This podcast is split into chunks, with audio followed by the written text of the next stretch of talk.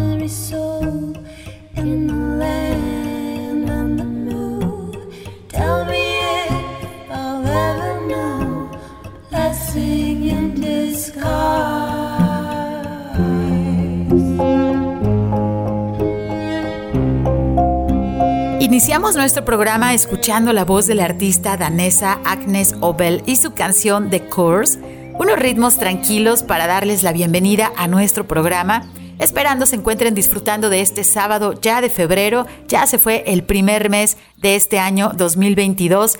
Recuerden que comienzan los vientos fuertes de febrero, hay que tener mucho cuidado con el fuego en nuestros bosques para prevenir incendios forestales. Hoy en nuestro programa vamos a conocer más acerca de nuestros ecosistemas, específicamente vamos a platicar acerca de los humedales. Y es que fíjense que cada 2 de febrero se celebra el Día Mundial de los Humedales. Este día también marca la fecha de creación de la Convención Ramsar sobre los humedales, que la firma fue el 2 de febrero de 1971 en la ciudad iraní de Ramsar. En este año 2022, la Organización de las Naciones Unidas hace un llamado a la acción de todos los países para conservar los humedales del mundo y restaurar los que hemos degradado, ya que estamos en el diseño de la ONU para la restauración de los ecosistemas. Y bueno, posiblemente ustedes están preguntando qué es un humedal. Los humedales son sitios en donde el suelo se encuentra saturado de agua. La Convención Ramsar incluye en su definición de humedales a los lagos y los ríos, pero también aquellos acuíferos subterráneos, también a los pantanos y las marismas, así también los pastizales húmedos, las turberas, los oasis, los estuarios, los deltas y los bajos de marea. También los manglares están incluidos como humedales, así como también existen humedales artificiales, como los estanques donde se cultivan los peces, los arrozales, los embalses y las salinas. Los tipos de humedales que existen varían con respecto a su localización, también respecto a su régimen de inundación o su tipo de vegetación. En México, los humedales han sido clasificados principalmente en tres tipos. Aquellos humedales marinos y estuarinos, que son los humedales ubicados en la zona costera, donde su agua es principalmente salada, o pueden también ser una mezcla de agua dulce y salada, es decir, que tienen agua salobre. También tenemos los humedales de tipo lacustre, que se originan en los lagos. Y el tercer tipo de humedal son aquellos que se llaman palustres y se ubican en los bordes de los ríos o lagunas de agua exclusivamente dulce. Los humedales destacan por ser de los ecosistemas más diversos y productivos del planeta. Nos proporcionan servicios esenciales ambientales y son la fuente de casi toda nuestra agua dulce potable. En el caso de los manglares se conoce que son muy importantes en la cadena trófica ya que son zonas de alimentación y refugio de la mayoría de especies de crustáceos y peces, así como también de aves y mamíferos.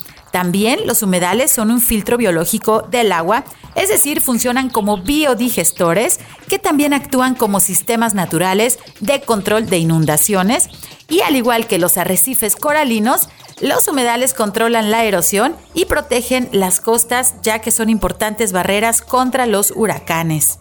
Los humedales son importantísimos reservorios de carbono, también conocidos como carbono azul, por lo que ayudan a combatir el calentamiento global que está sucediendo en nuestro planeta. México es el segundo país en el mundo con más humedales registrados bajo la Convención Ramsar y como país nos ubicamos en el quinto lugar con más extensión de este tipo de ecosistemas. Actualmente contamos con 121 sitios designados como humedales mexicanos de importancia internacional con una superficie de más de 8 millones de hectáreas en todo el país. En Jalisco tenemos diferentes tipos de humedales a lo largo de nuestro territorio. Aquellos que se encuentran en la zona costera como el sistema estuarino Agua Dulce El Ermitaño, el estero El Chorro, el estero Majaguas, la laguna Xola Paramán, la laguna de Chalacatepec, el estero La Manzanilla, la laguna Barra de Navidad y el estero El Salado. En Jalisco también tenemos humedales en la zona continental, es decir, que están alejados de la zona costera, como la presa de la Vega, la laguna de Atotonilco, la laguna de Zapotlán o de Ciudad Guzmán, así como también las lagunas de Sayula y San Marcos, y también la laguna de Magdalena. A continuación les invito a escuchar una breve cápsula. Es una grabación realizada por George Platt y su productora Mindful Audio súbale al volumen y disfruten de los sonidos de los humedales. Regresamos en unos minutos.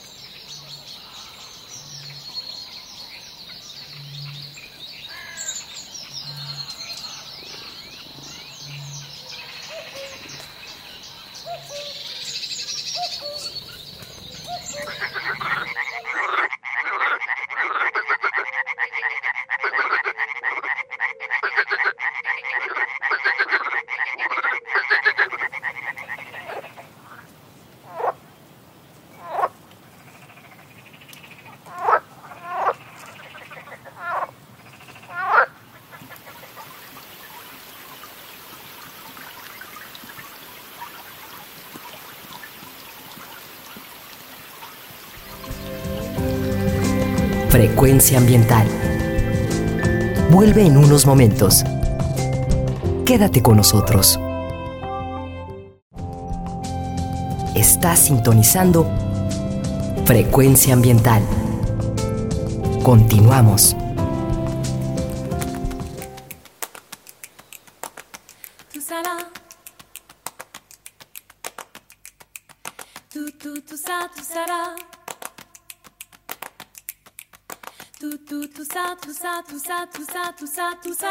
Ça là, t'es bien gaïa, sans mou vivement encore une fois, n'en trouve le goût, n'en trouve le goût.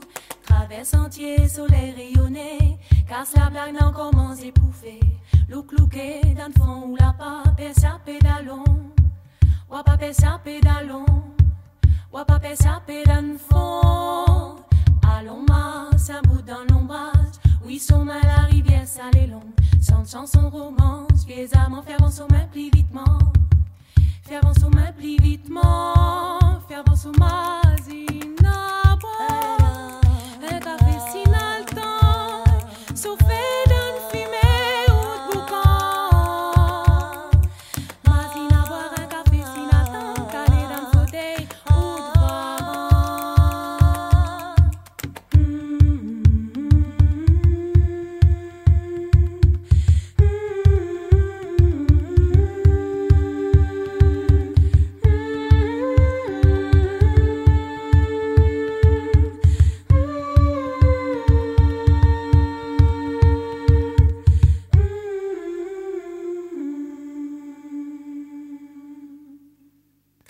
Sentier, soleil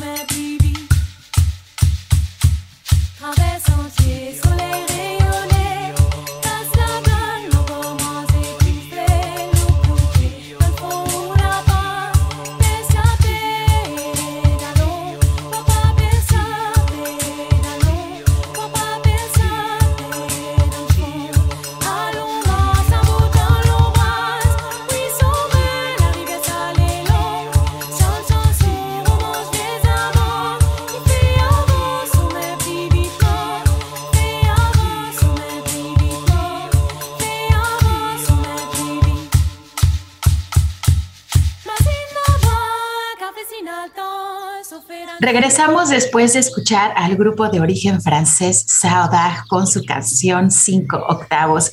Estos ritmos orgánicos que se originan desde la isla de Reunión, una pequeña isla africana ubicada en el archipiélago de las Mascareñas.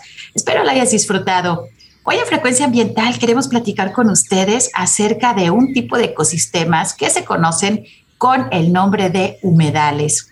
Fíjese que el pasado miércoles 2 de febrero se celebró el Día Mundial de los Humedales y hoy para conocer mejor acerca de estos importantes ecosistemas nos acompaña Gabriela de la Fuente, quien es gerente general de una organización civil que se llama DUMAC. Y ahorita vamos a conocer un poco más acerca de lo que ellos realizan.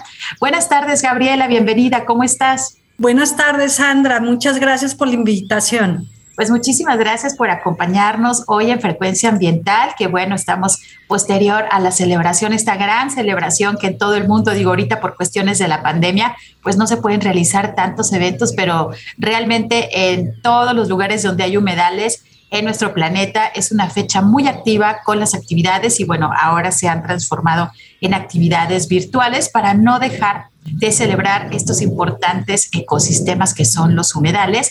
Y bueno, sabemos que la organización civil en donde estás laborando, que se llama TUMAC, pues tienen una serie de proyectos y han trabajado durante muchos años, pero platícanos por favor, Gabriela, ¿qué es TUMAC? Sí, DUMAC eh, se refiere a las siglas eh, de Docs Unlimited de, de, México. Somos una organización civil que nació en México en 1974. Este marzo eh, cumplimos 48 años de trabajar aquí, pero somos parte de Docs Unlimited eh, de Estados Unidos y Canadá, que eh, están cumpliendo 85 años de trabajar para la conservación y restauración de, de humedales a nivel Norteamérica.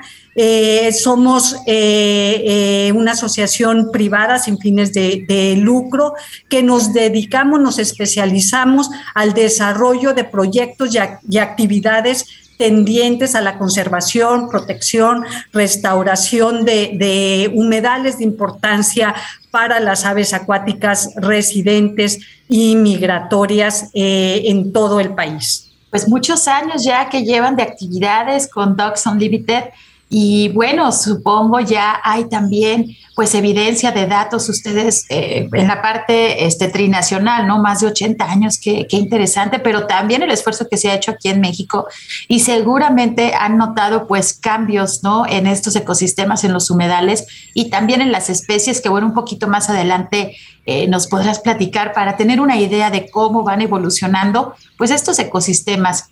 Específicamente, Gabriela, ¿en qué regiones realizan proyectos en el caso pues de Dumac México? Nosotros eh, basamos eh, nuestro trabajo en las áreas de donde hay mayor concentración de aves acuáticas migratorias, refiriéndonos específicamente a patos y gansos. Entonces, nosotros tenemos determinadas eh, cuatro regiones prioritarias, que es toda la costa del Golfo de México, desde Tamaulipas hasta Yucatán. Tenemos la región que nosotros denominamos Altiplano Norte, la región del Altiplano Central y la zona costera del Pacífico Norte. Y en estas áreas eh, se, se concentra más o menos el 84% del total de aves acuáticas migratorias que nos visitan cada invierno en el país. Entonces, nuestros esfuerzos están enfocadas a, estas, a estas grandes regiones y en particular a 31 eh, humedales que son los que consideramos como prioritarios, donde se concentran las mayores concentraciones de, de estos patos y gansos que nos visitan cada invierno. Y es que, bueno, es importantísimo uno, saber nuestra avifauna, en este caso, o en general nuestra fauna silvestre, que es residente de México. Pero ahorita Gabriel está haciendo énfasis en la cuestión de las especies migratorias. Radio Escuchas, en verdad, las especies que migran de Estados Unidos, de Alaska, de Canadá y que pasan varios meses aquí en nuestro país, imagínense tener que volar por muchísimos kilómetros. Ellos pues obviamente no vienen en un avión, no vienen en un automóvil, dependen de la energía que puedan darle sus propios cuerpos. Y es un esfuerzo de miles de kilómetros que realizan para poder llegar a tener pues mejor tiempo, mejor clima, poderse alimentar, poder literalmente sobrevivir en nuestro territorio. Y estos sitios que son los humedales que nos está mencionando Gabriela, pues son ahora sí que el refugio de esas aves que vienen completamente exhaustas y que llegan a México, pues bueno, a, pasar comúnmente el invierno y luego se van de regreso. Es decir, al año están realizando estos grandes viajes de miles de kilómetros que en verdad tenemos que conservar estos ecosistemas que son los humedales para la sobrevivencia no nada más de nuestras especies residentes, sino también de estas importantes especies que son las migratorias y que es biodiversidad que compartimos pues con eh, países como Estados Unidos y con Canadá. Gabriela, como parte de los proyectos que realiza DUMAC, ¿cuáles son los principales que se realizan en nuestro país? Bueno, es muy importante esto que, que, mencionas y es la razón de ser de, de, todo Docs Unlimited, que cubrimos a través de, ser tres países con una misma misión, eh, cubrimos todo el ciclo biológico completo, desde las áreas de reproducción que están en el norte de Estados Unidos, sur de Canadá, entonces hay, hay eh, muchos esfuerzos de estos dos países para eh, eh, garantizar el éxito reproductivo de, de, estas aves y a nosotros nos toca la responsabilidad de tener hábitat de calidad para la migración. Es muy importante tener estos hábitats de calidad, ya que necesitan, como tú dices, recuperar la energía, pero también necesitan tener los nutrientes necesarios para poder tener éxito en las áreas reproductivas. ¿A qué me refiero? Que deben de tener suficiente proteína, por ejemplo, para el, que el cascarón tenga la dureza necesaria que soporte este, la, etapa de incubación para que pueda romper y nacer el, el, patito. Entonces, es un ciclo biológico completo que como una sola organización eh, eh, ubicada en tres países para completar el ciclo biológico de, estas especies. Y aquí en México tenemos eh, cinco iniciativas principales donde se enfocan todos nuestros trabajos.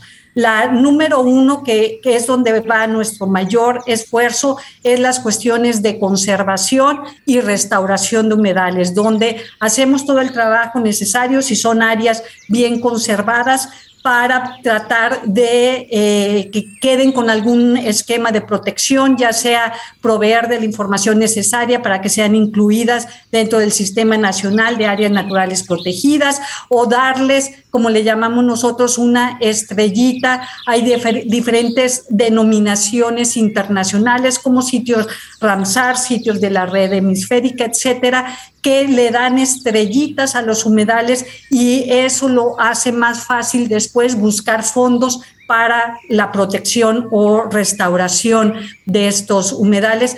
Y una parte que es nuestra mayor fortaleza es la parte de restauración. Nosotros trabajamos mucho con el manejo de la hidrología para tratar de llevar los humedales a su estado natural o lo más natural posible para eh, eh, que vuelvan a recuperar los valores que proveían no solo a las aves acuáticas, sino también a las personas que viven adyacentes a, esto. Tenemos eh, proyectos de que les llamamos de investigación y monitoreo, donde ahí, por ejemplo, es la iniciativa que desde el 2018 tenemos que a nivel nacional se hacen los monitoreos aéreos de aves acuáticas cada invierno, que eh, son aéreos y terrestres, que tenemos más de 200 voluntarios que nos ayudan en la parte terrestre, tenemos cuatro avionetas recorriendo el país. Este monitoreo empieza eh, el día de mañana a nivel nacional para tener la información de la ubicación, cuántas eh, eh, aves hay, en dónde y de qué especies, y eso nos ayuda no solo a nosotros, sino también al gobierno federal en cuestiones de, manejo de este importante recurso. Tenemos eh, proyectos de, para identificar y clasificar todos los humedales del país. Ya tenemos en nuestro servidor de, de mapas eh, todo lo que es la clasificación de humedales, tenemos estudios de cambio de, uso de suelo usando imágenes de, satélite, tenemos monitoreos de aves eh, playeras, también tenemos investigación sobre pastos acuáticos eh, que hay en nuestro país, que es una fuente de alimento muy importante para muchas especies de aves acuáticas.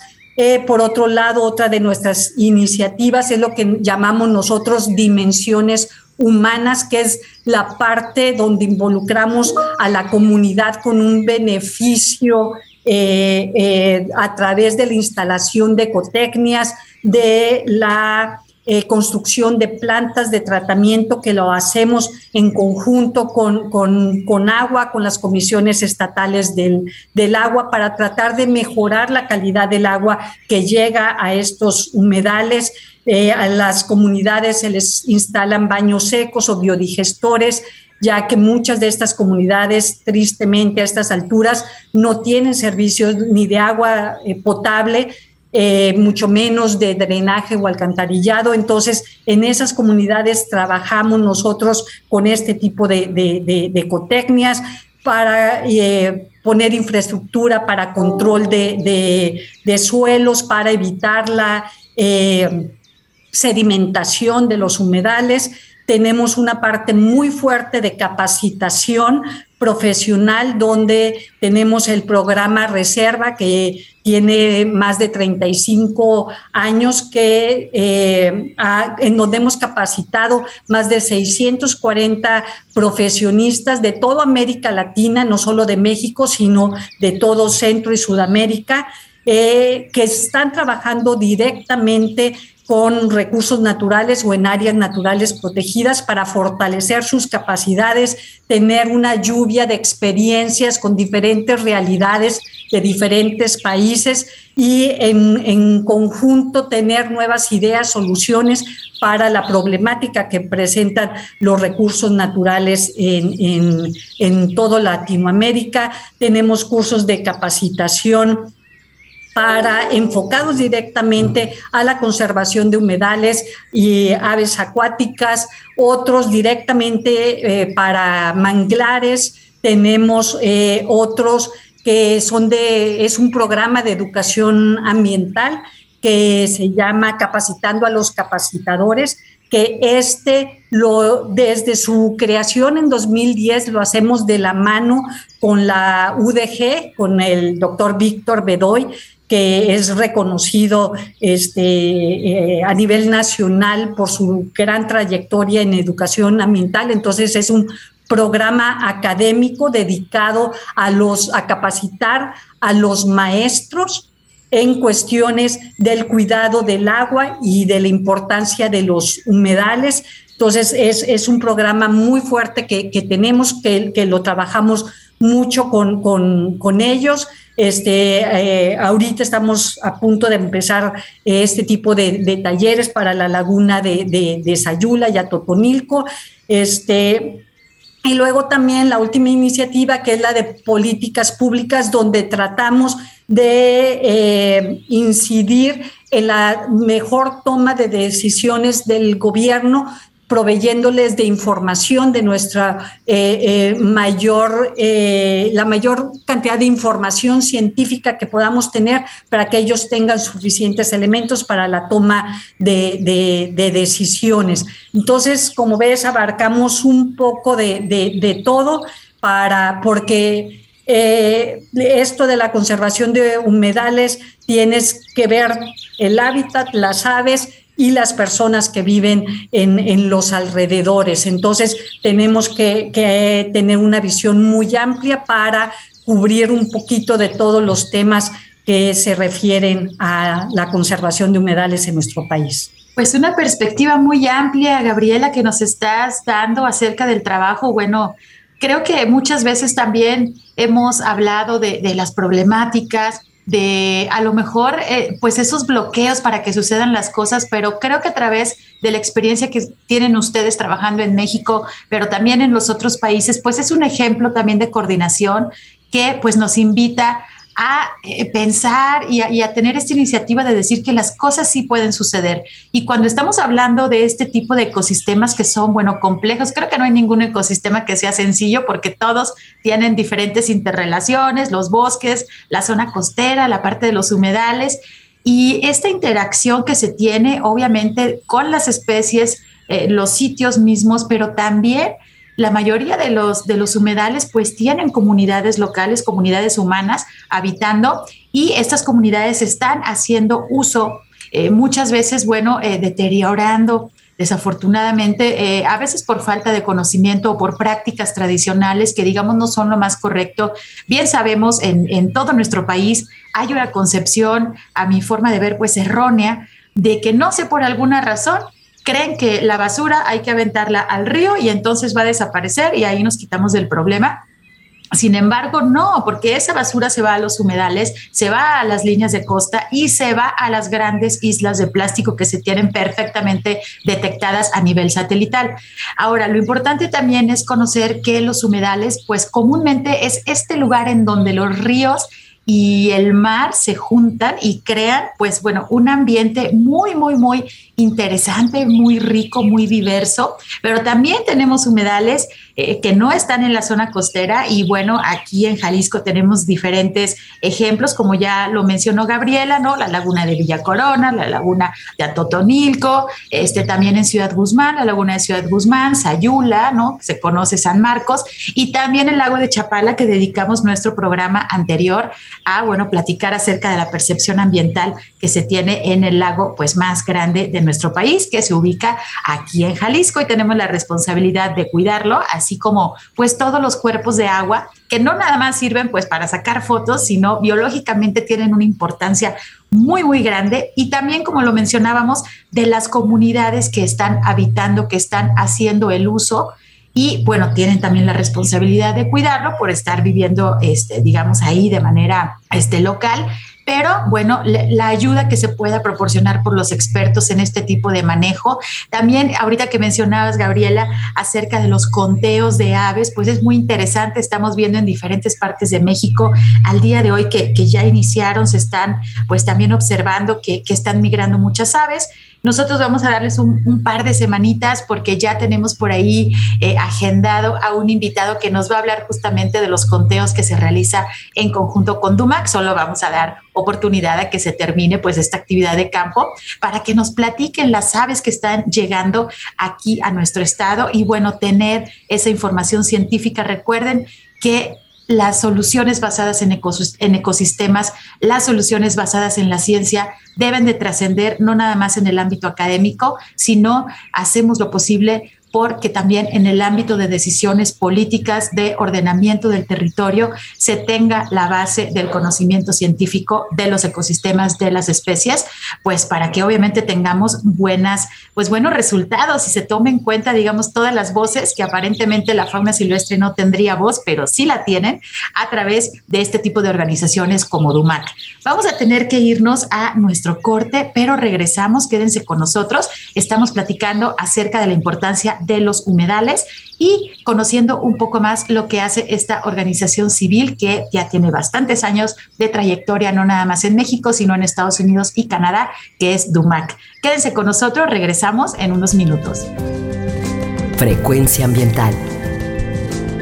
Regresa en unos minutos.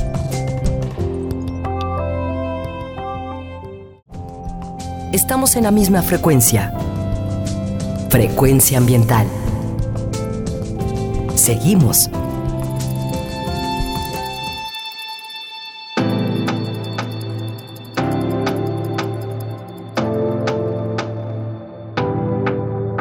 Nos quitaron el mar, nos quitaron el cielo, vendieron por nada, se nos acabó, nos quitaron el viento, quemaron la selva, vendieron la tierra, apagaron el sol.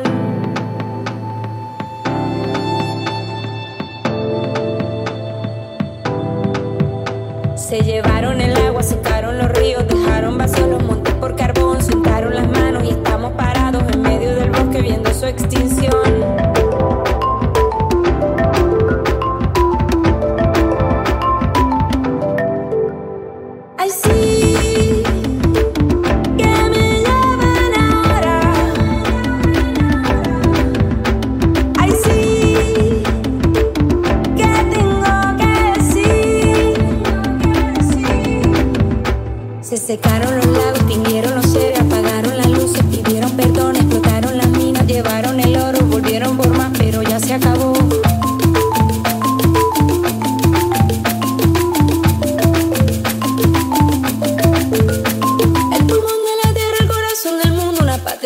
Que ya despertó, nos queda la sonrisa, escribir nuestra historia puede ser distinta, puede ser mejor. Pero no.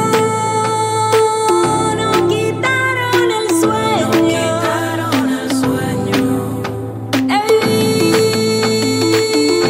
En un país mejor. Vamos a bailar. Pero no. Regresamos después de escuchar al grupo colombiano Bomba Estéreo y su canción Tierra. Una canción que como pudieron escuchar nos invita a reflexionar la situación que vivimos. Como bien nos menciona, podemos vivir en un país mejor sin necesidad de causar tanto daño a nuestros recursos naturales, pero debemos actuar como ciudadanos y poner de nuestra parte. Debemos como primer punto, informarnos para poder ayudar a nuestra comunidad. Espero que hayan disfrutado de este ritmo colombiano. Hoy en Frecuencia Ambiental estamos platicando acerca de la importancia que tienen los humedales y de los proyectos que realiza la Organización Civil Trinacional DUMAC. Nos acompaña Gabriela de la Fuente, quien es gerente general de DUMAC aquí en México. Y bueno, nos está platicando acerca de toda esa trayectoria, de sus proyectos, de sus acciones, de la importancia de los humedales. Y bueno, eh, Gabriela, si nos puedes eh, informar un poco para, para ejemplificar a nuestros radioescuchas qué especies son las principales que dependen de los humedales. Especies de aves. Bueno, en, en México existen más de 1100 eh, diferentes especies de aves acuáticas y terrestres y más del 40% son aves acuáticas o aves que dependen de los humedales. Y nos referimos no solo a patos, a gansos, sino también, por ejemplo, a grullas, a aves playeras, que son esas aves chiquitas que luego vemos en las diferentes lagunas o en las playas, en las zonas costeras, eh, aves variadoras como garzas, garcetas, eh, ibis, cormoranes o mormujos, flamingos, pelícanos. Hay una gran, gran variedad de diferentes eh, eh, grupos de, aves acuáticas que dependen directamente o algunas de ellas viven to- durante todo su ciclo de, de- de vida en los humedales. Entonces, por eso, por la gran biodiversidad de, de- aves que sostienen los humedales, es ahí donde radican eh, su gran importancia para su conservación. Y fíjense, Radio Escuchas, que bueno, muchos de nosotros amamos la observación de las aves y el ir a realizar observación de aves a los humedales, pues es uno de los principales retos porque como ya nos está mencionando Gabriela, hay una gran diversidad de formas, de colores, de hábitos, de sonidos. Y es muy interesante porque, bueno, aparte estamos eh, parados desde la playa, ¿no? De, de, una de las lagunas y ahí podemos hacer también las observaciones. Muchas veces, eh, pues bueno, las personas obviamente que habitan en los alrededores de estos ecosistemas que son los humedales, pues hacen uso de estas, estas regiones, ¿no? Estas zonas. Es importante, y bueno, no es el tema que más nos gusta, pero sí es muy importante resaltar y conocer las problemáticas ambientales que están afectando a los humedales en nuestro país. Gabriela, ¿ustedes qué es lo que han detectado? Bueno, la, problemática difiere mucho de zonas costeras a humedales eh, más continentales, los humedales de, de, agua dulce. Por ejemplo, en la, en la zona costera eh, están siendo muy afectados, por ejemplo, por la construcción de, de carreteras que los atraviesan, seccionándolos y modificando la, la, la hidrología de estos humedales. Eh, ahorita el incremento del, nivel del, mar, este, que está afectando la salinidad de estos humedales, causando muertes de, manglar. Eh, si nos vamos más al Pacífico, por ejemplo, el crecimiento desenfrenado de las granjas camaroneras que han hecho que se pierdan miles y miles de hectáreas de humedales costeros eh, de manglares también. Y, por ejemplo, en los humedales continentales, mucho tiene que ver en algunos de los casos también con esta construcción de carreteras. Lo vemos en el caso de la laguna de Sayula en, Jalisco, que donde atraviesa la autopista, más aparte eh, transversalmente tiene otros caminos hechos con terraplén eh, cuando deberían cualquier camino, cualquier carretera, cualquier autopista debería de estar hecha piloteada cuando pasa sobre humedales, pero aquí ahorita en, México no existe ese, ese diseño constructivo obligatorio para los, los humedales.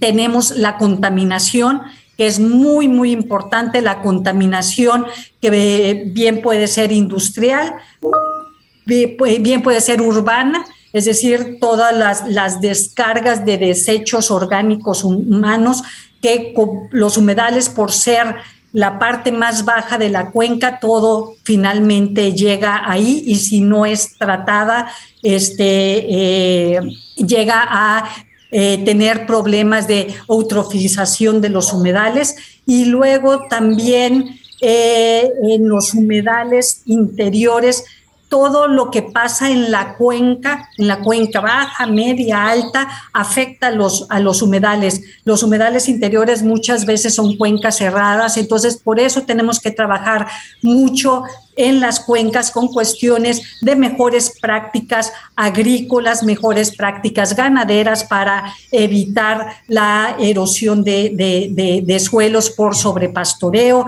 Tenemos que trabajar con la instalación de ecotecnias, por ejemplo, en comunidades de pues ellos no pueden hacer nada, no tienen el servicio eh, eh, de, drenaje ni el servicio de tener una planta de tratamiento. Entonces tenemos que trabajar en, en, las cuencas para resolver el problema que finalmente va a afectar a los, a los humedales cuando hay pérdida de suelo. Todos estos sedimentos llegan a los humedales, Muchos de estos humedales en México, en el altiplano norte y central, son estacionales, es decir, cuando hay lluvia es cuando tienen agua y si es un año muy seco van a estar secos y luego se vienen los vientos que causan las tolvaneras, que afectan a las comunidades que viven ahí cerca, eh, que puede traer después daños a la salud en estas comunidades. Entonces son los principales eh, eh, afecciones que tienen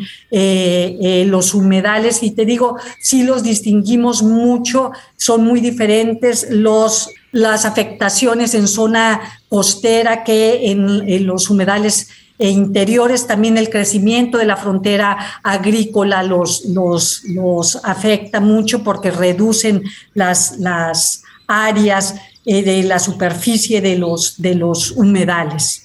Pues fíjense, escuchas todas estas problemáticas que se tienen detectadas en las zonas de los humedales, ya sea costeros o en los continentales, como nos lo estaba mencionando nuestra invitada el día de hoy.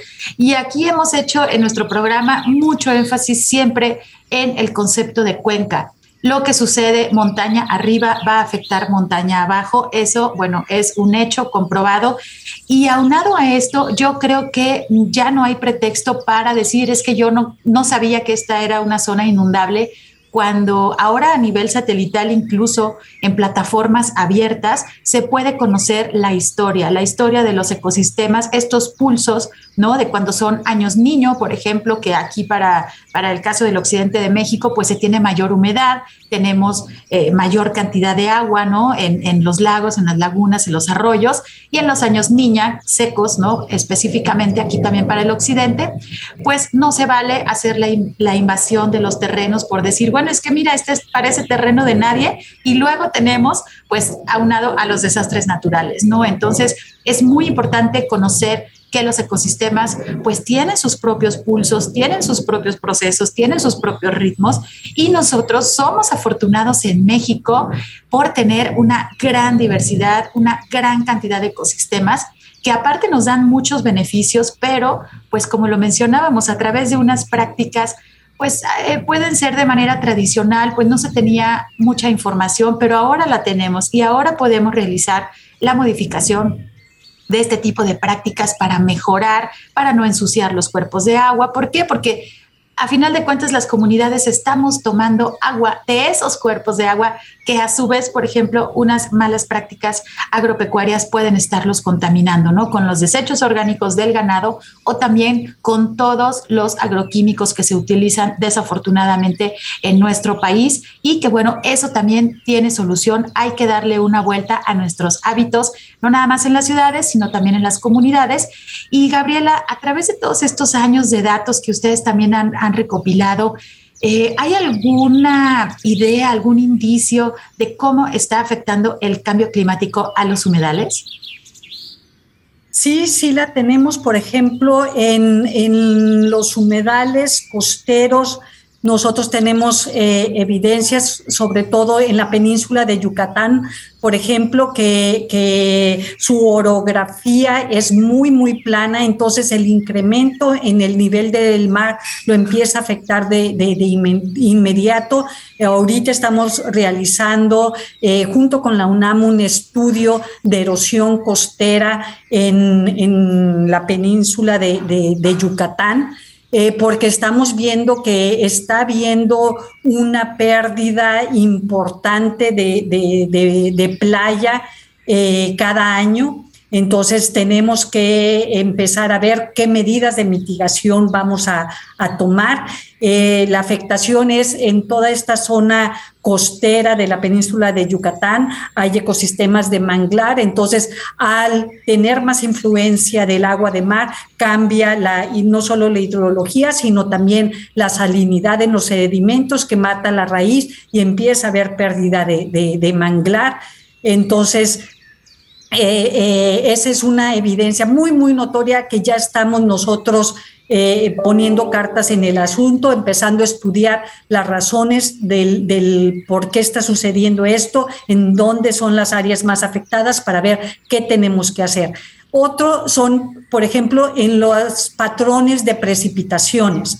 Están cambiando muchos, de repente hay años muy, muy secos que eh, ustedes mismos lo han visto en el estado de, Jalisco, que de repente las lagunas o tienen un nivel muy, muy bajo o están por completo secas y de repente vienen precipitaciones torrenciales que de repente las llenan, pero eso también trae muchos escurrimientos muy fuertes que se traen también mucho suelo, mucho sedimento que las va asolvando. Entonces, lo mejor eh, lo ideal sería tener precipitaciones más prolongadas, más tranquilas, para que realmente se cargue el acuífero a lo largo de la, de la cuenca, pero los patrones están cambiando mucho. Hay años o áreas donde, donde se ha prolongado la sequía, otras áreas donde la precipitación ha sido muy, muy fuerte o a destiempo.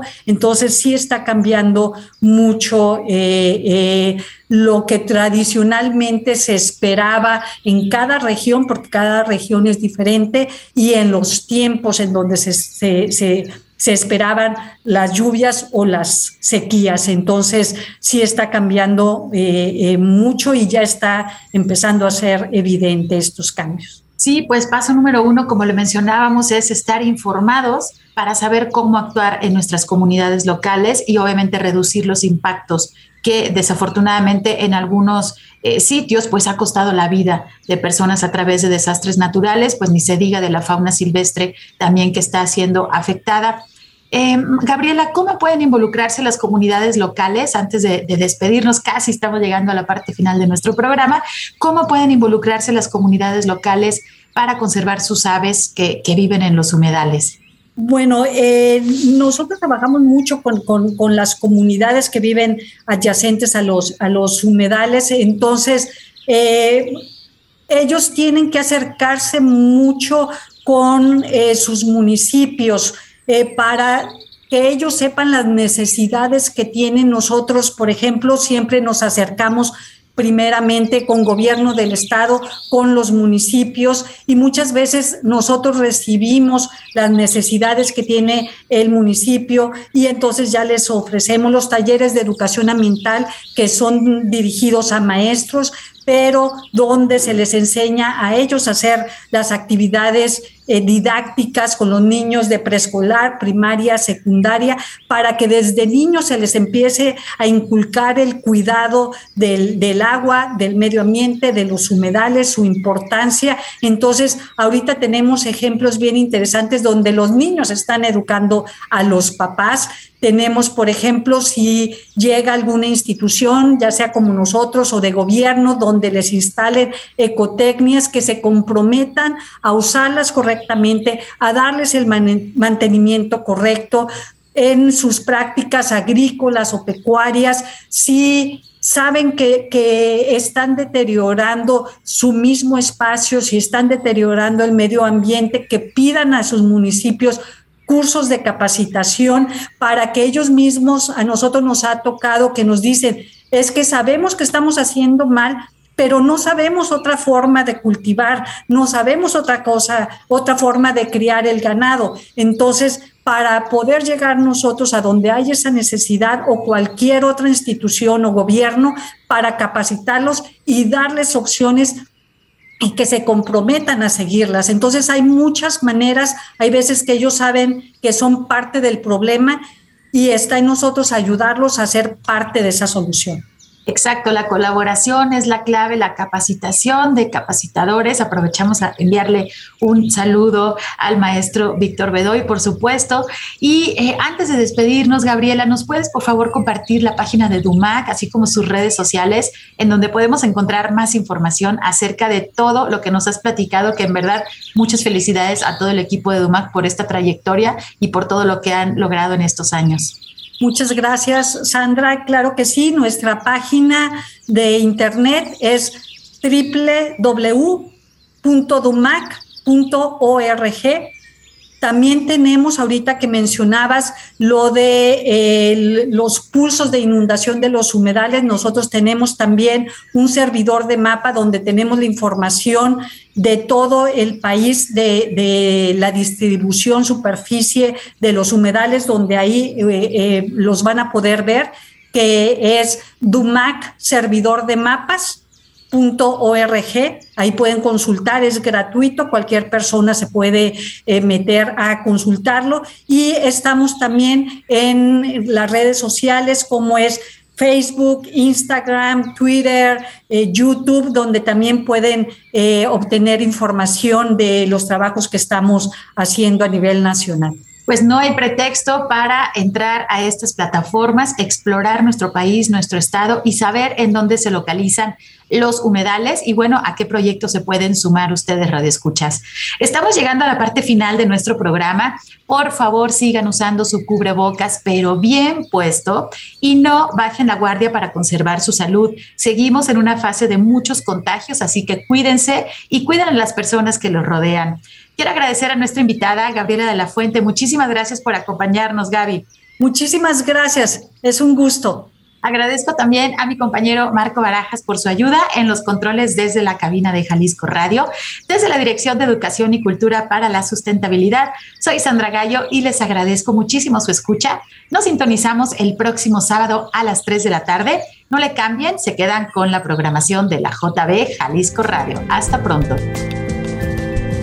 Por hoy ha sido todo en Frecuencia Ambiental. Te esperamos el próximo sábado a las 3 de la tarde para seguir explorando los temas relevantes del medio ambiente de nuestro estado y más allá. Frecuencia Ambiental, una coproducción de la Secretaría de Medio Ambiente y Desarrollo Territorial y JB Jalisco Radio. Hasta entonces.